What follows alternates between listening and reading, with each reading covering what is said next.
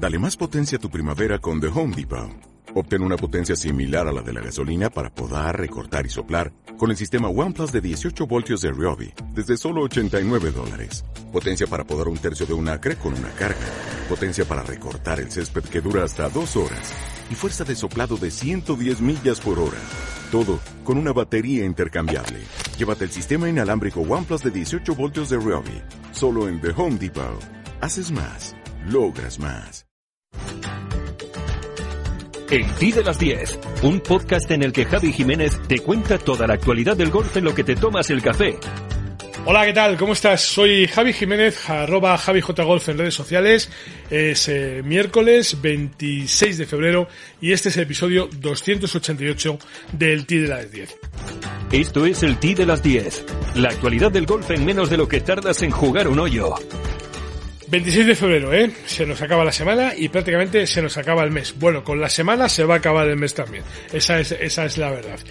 Eh, en fin, eh, en este fin de mes, en este principio de marzo, si quieres, vamos a tener grandes pruebas en casi todos los circuitos internacionales. El europeo va a estar en Oman, mañana hablamos de, de lo que va a suceder allí. El Ladies European Tour sigue su paso por, eh, por Australia, eh, por Oceanía, mejor dicho. Es verdad que no hay torneo del PGA, del Ladies eh, PGA a causa del coronavirus, pero bueno, con todo y con eso, yo creo que las citas de este fin de semana son más que interesantes. Si te parece, vamos a hablar de la que eh, ocupa al PGA Tour, un PGA Tour que regresa esta semana a la normalidad después de que el torneo de Ciudad de México dejase un tanto mermada la nómina de estrellas en el Puerto Rico Open. El fil de jugadores que estará presente durante esta semana en el Honda Classic se parece bastante a lo que nos tiene acostumbrados el mejor circuito del mundo. Echaremos de menos la presencia de jugadores españoles, ¿eh? porque han preferido descansar eh, tras su paso por eh, Chapultepec, así que no estarán ni, ni John Ram, ni Rafa Cabrera Bello, ni tampoco Sergio García. Pero en contrapartida encontraremos nombres como el del número 3 del mundo, el estadounidense Bruce Kepka, que sigue luchando con sus problemas de rodilla y que bueno, el año pasado acabó segundo empatado. Empatado, por cierto, con Ricky Fowler, que ya ganó este torneo en 2017 y que también va a estar esta semana en Palm Beach con ganas de sacarse la espinita del segundo puesto logrado hace un año.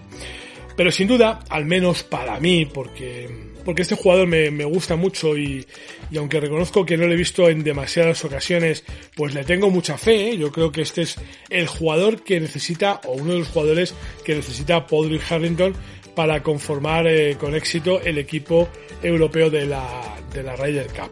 Bueno, te hablo del de el noruego Victor Hovland, que bueno, como ya sabes, fue el campeón de la pasada semana en el Puerto Rico Open y que va a ser uno de los huesos eh, que va a tener que roer contra los que tendrá que lidiar Keith Mitchell en la defensa de, del título. Una victoria que servía para que, al igual que pasaba con el europeo hace unos días, Mitchell estrenase su palmarés en el Tour americano. Pero bueno, volviendo a Hovland, ¿eh? el Honda Classic se presenta como una buena oportunidad para acercar posturas con Paul Harrington de cara a la Ryder Cup. El capitán del equipo europeo, que por cierto ha ganado en dos ocasiones este torneo, pues seguro que, que, va a estar muy interesado en ver cómo el nórdico se desenvuelve en el recorrido de Florida. Va a estar muy interesado en ver si lo de la semana pasada fue un espejismo o si este chico verdaderamente tiene esa capacidad que demostró para ganar el Puerto Rico Open. No fue un resultado muy abultado, verdaderamente fue un golpe, un golpe in extremis, pero fue un tío que supo manejar la situación, que supo mantener, bueno, pues el perfil con el que había comenzado eh, el torneo desde el sábado, aguantar el tipo, luchar contra, bueno, pues contra los elementos y contra los compañeros o adversarios o rivales o como quieras llamar, que, que andaban por allí eh, intentando darle candela y al final, bueno, pues pues como ya sabes, se estrenaba en su primer año de rookie, o sea, en su año de rookie, claro, solamente se puede ser de, rookie en el primer año, en su año de rookie con esa primera victoria en el PGA Tour, que como ya te he contado, pues eh, una victoria que lograba precisamente con la misma edad, 22 años, con la que John Ram ganaba su primer título también en el PGA Tour. A ver, las comparaciones son odiosas, pero si hacemos un paralelismo, pues igual Hofland nos puede dar tantos momentos, tan grandes momentos o momentos buenos, pues como los que nos está dando John Ram desde hace ya algunos años. La Ryder Cup, los campeonatos del mundo, la FedEx, la Race to Dubai, los Majors, Tiger Woods, Ram Molinari, Dustin Johnson, Sergio García y tú. Y tus torneos, tu club, tu federación, el golf más cercano, los campeonatos amateurs, nuestros campos y el golf para todos. Todo tiene cabida en las tres W del golf español en la red, elperiodigolf.com. El golf con mayúsculas y minúsculas. Bueno, siguiendo con las previas, me voy a dar un salto de continente y me voy a ir desde eh, el continente americano a hasta Oceanía, porque después de su paso como amateur por el Australian Ladies Classic, eh, Stephanie Kiriakou ha dado un paso al frente en su carrera como golfista y este jueves se va a estrenar como profesional en el Women's New South Wales Open que se juega en el Davo Golf Club. Bueno, en este primer evento de la joven australiana con opciones de llevarse un premio económico, ya sabes que la semana pasada ganaba, pero la pasta se la llevaba la coreana Anju Cho. Eh, tendrá que verse las caras con Megan McLaren, a quien corresponde no solo la defensa del título, sino la oportunidad de convertirse en una de las cuatro mujeres que ha ganado un evento en el Ladies European Tour tres años consecutivos. Bueno, en realidad Megan sería la cuarta en lograrlo porque eh, solo ha habido tres que lo han conseguido previamente.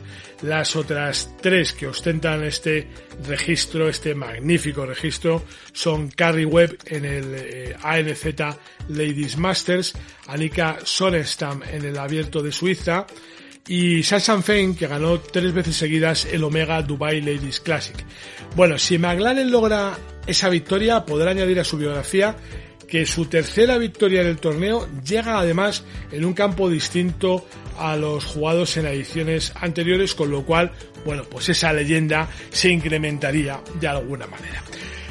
En fin, además de, de, Megan, McLaren y de la novata Stephanie eh, Kiriakou, pues eh, va a haber jugadoras españolas que van a estar presentes en el torneo. Carmen Alonso será la más madrugadora en poner su bola en juego y tras ellas tomará, tras ella tomarán la salida María Hernández, las hermanas Sanz Barrio, Patricia y Marta, Noemí Jiménez Martín, Laura Gómez Ruiz, Haran Lee, Marta Martín y Natasha Fer. Bueno, torneo muy interesante, sin duda alguna. Esta mini gira por Australia con la que el Ladies European Tour eh, arranca temporada siempre nos ha dejado grandes momentos. Por lo pronto, pues esa victoria de la semana pasada de Kiriakou como novata con un quinto puesto de Mireia Prat y vamos a ver qué sucede esta semana, pero me da la sensación de que también vamos a ver grandes cosas. De momento, seguir a las nuestras, de momento, estar muy pendientes de Kiriakou, que sigue jugando en casa y que, y que ya puestos, bueno, pues, pues es capaz de seguir con la racha y, y claro, de Megan McLaren, a ver si consigue meterse en la historia en ese registro de jugadoras que han ganado tres veces consecutivas el mismo torneo. Esto es el T de las 10. La actualidad del golf en menos de lo que tardas en jugar un hoyo. Bueno, eso en el capítulo de las previas. En el terreno ya de los hechos consumados, te tengo que contar que, que ayer finalizaba en Egipto el segundo torneo de esa mini gira egipcia que hace el Alps Tour como comienzo de la temporada. Son cuatro pruebas, ya se han disputado dos y el de ayer ganaba un jugador italiano que se llama Stefano Maccioli, eh, ganaba este Red Sea Little Venice Open y lo hacía en desempate, lo hacía en un desempate que le enfrentaba eh, al inglés eh, Sam Robinson y al irlandés Jonathan Yates. Bueno, llegaban los tres con menos 15 al al último hoyo del torneo, al hoyo 54. Y a partir de ahí, bueno, pues con ese resultado de menos 15 en sus tres casilleros, había que jugar, eh, bueno, pues algún hoyo, hoyo extra. Afortunadamente, solo necesitó de jugarlo una vez eh, el italiano para desembarazarse de los británicos, que bueno, pues cedían y al final la victoria, el título y el trofeo y el cheque también, claro, que este no es amateur, lo levantaba el jugador trasalpino. En cuanto a los jugadores españoles que tomaban parte en esta segunda cita egipcia del circuito, pues eh, Jordi García del Moral ha sido quien más ha destacado, a pesar de no poder completar el torneo con su mejor resultado. Jordi fue de más a menos a lo largo de la semana para terminar con 13 bajo par y un merecido top 10. A dos golpes, Manuel Elvira, menos 11, saldó el torneo con una tarjeta final de 70, mientras que Manuel Morugán y Guillermo Soto Peña lo hacían con menos 9. Completaron la nómina de españoles tras el corte Gonzalo Vicente Elena, menos 6, Jordi Panescap de Vila, menos 3, Mario López Guapo, menos 2 y Jaime Benito Barrientos con menos 1. Esto es el T de las 10. La actualidad del golf en menos de lo que tardas en jugar un hoyo. Bueno, ya sabes que me gusta despedirme con noticias del mundo amateur o noticias de la industria y esta precisamente viene de ahí, de la industria del golf, porque, mm, porque siete campos de golf se han unido bajo la marca Barcelona Golf Destination. Y es que Barcelona es muchas cosas, le pasa como a Madrid, ¿no? Es, es historia, es arte, es música, es gastronomía, pero también es golf, ¿eh? Esa cosmopolita ciudad mediterránea se posiciona como uno de los destinos de golf más atractivos del sur de Europa gracias bueno, a la ahora asociación de siete campos de primerísimo nivel. Fíjate que se han juntado, o se han unido, mejor dicho, el Real Club de Golf del Prat, el Club de Golf de Barcelona, Golf La Roca, el Club de Golf de Llavaneras, el Golf Montañá, eh, Terramar y, y, Valromanes. Eh. Eh, todos juntos forman esa marca Barcelona Golf Destination con el objetivo de posicionar Barcelona como destino de golf. Es verdad que lo de las grandes ciudades es un anhelo casi, casi, casi perdido, ¿no? Es muy difícil posicionar eh, a Madrid o a Barcelona como destino de golf porque verdaderamente la gente piensa en estas dos ciudades, pues, pues como te decía al principio, en música, en arte, en gastronomía, en compras, ¿verdad? Claro, ir de compras a Madrid Barcelona es una locura para mucha gente. Pero golf, golf, golf, cuesta un poco. Pero bueno, de momento la asociación ha diseñado un ambicioso plan de acciones para este año en el que estamos, este 2020, entre las que se encuentra la participación en ferias del sector, lógicamente, tanto de cliente final como de operación hay que traer eh, sobre todo a los eh, extranjeros a jugar a Barcelona y, y, bueno pues tener presencia en diferentes torneos del circuito europeo de golf y la organización de Fam Trips y Press Trips bueno, en verdad, es verdad ambicioso, sobre todo esa presencia en el circuito europeo me parece especialmente ambiciosa.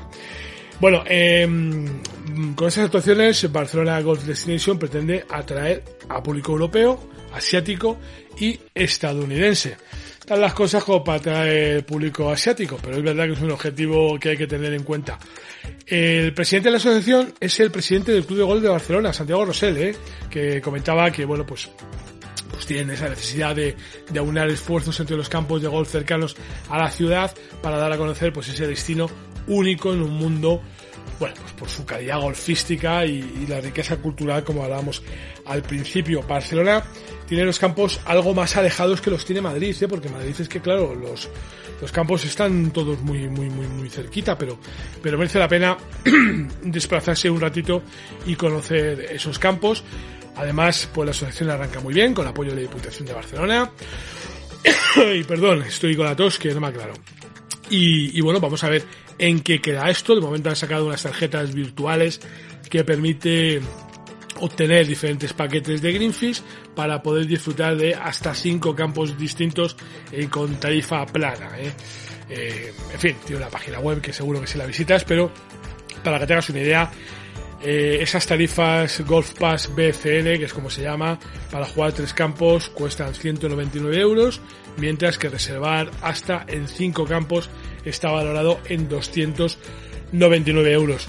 Caro, barato, pues no, chico, no, no, no, no voy a entrar en eso. Es que no lo sé. Eh, no sé lo que me parece. Jugar tres campos de golf de esa entidad aproximadamente a 60, bueno, no llega a 70 euros si quieres, ¿no? Porque porque 7 por 3, 21, estamos hablando de 199, pues no llega ni a 70 euros, pues no me parece excesivamente caro, pero claro, esto es una cuestión de cada uno el bolsillo que tenga y lo que se pueda permitir. Yo te recomendaría que te dieras una vuelta, que te dieras un pensamiento, que empezases a plantearte, ¿por qué no visitar Barcelona? Igual que te invito a visitar Madrid y, creo que hay que mantener ese interés por la capital de España y también por la capital catalana eh, como destino de golf bueno, lo que te digo, valóralo. Si te puedes pasarte una semanita, tres campos de golf, visita Barcelona, comes, te vas de museos, haces compras, bueno, pues me parece que es un buen plan.